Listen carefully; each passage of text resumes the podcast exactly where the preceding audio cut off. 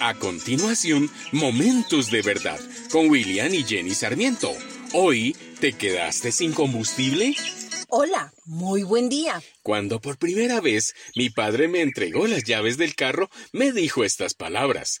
Asegúrate de ponerle gasolina. Desde ese momento quedó establecido el principio.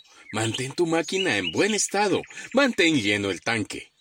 Las mujeres ven el tanque de gasolina vacío como un inconveniente menor, los hombres como un gran fracaso.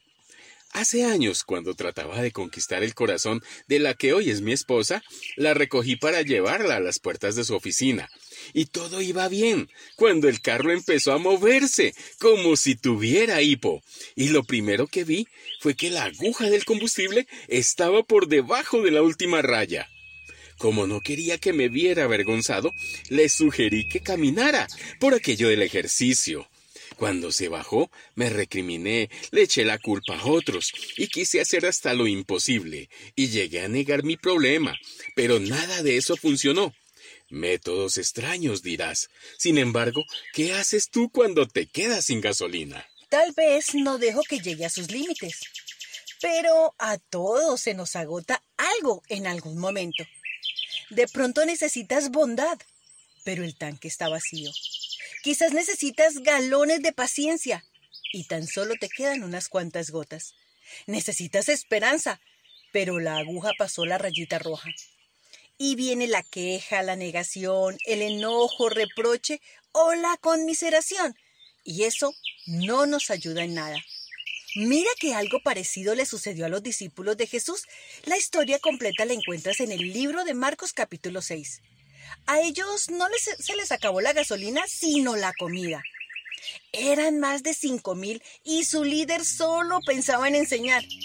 Pero después de horas empezó a sentirse el hambre. Posiblemente los discípulos hicieron una reunión para decidir el plan.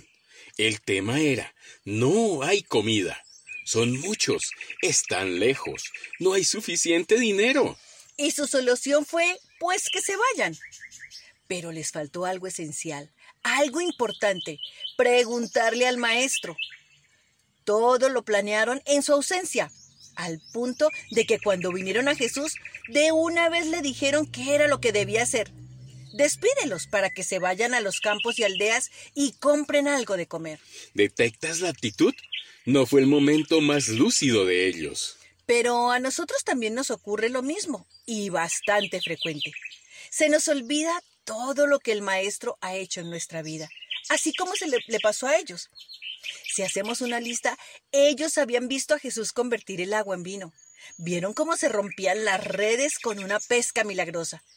Vieron a una niña resucitar, vieron calmar una tormenta. Eran discípulos veteranos, lo habían visto en acción, pero ninguno dijo, vamos a preguntarle al que todo lo puede y todo lo conoce. Quizás tenga alguna sugerencia.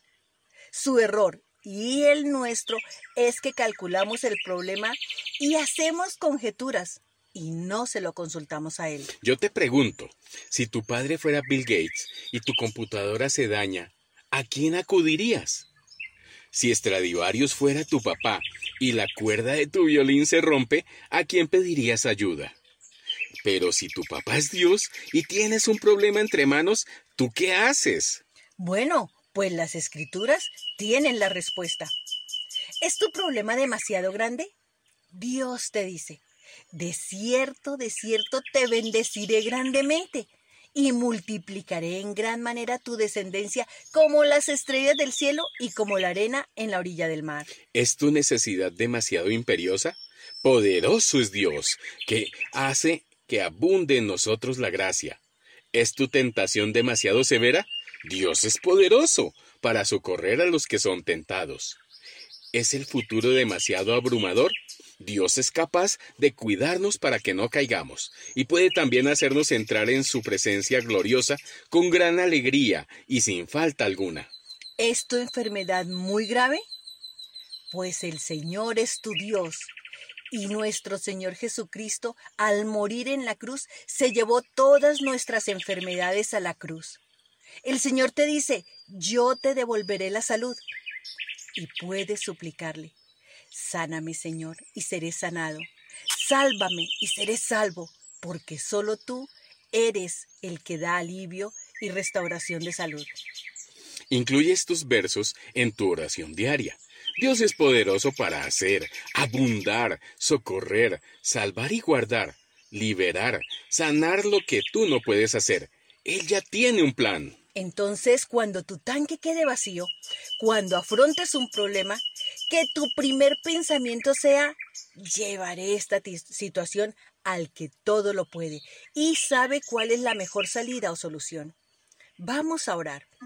Padre hermoso, Padre fiel, tú que habitas en medio de la alabanza de tu pueblo, nos presentamos ante ti con manos levantadas y corazón dispuesto y una actitud humilde para entregarte este problema. Y este es el momento en el que tú abrirás tu corazón y le entregarás al Maestro de Maestro tus aflicciones. Él está a tu lado. Él conoce tu dolor y está presto a tu oración. Señor, tu palabra dice que secarás toda lágrima de los ojos y escucharás a los de corazón afligido. Muéstranos tu plan y ayúdanos a seguirte, porque solo tú tienes palabra de vida y no de muerte, de gozo y no de aflicción. Señor, oramos en el precioso nombre de tu Hijo Jesucristo. Amén. Esta es una producción de la Fundación Momentos de Verdad, una palabra de vida para tu espíritu.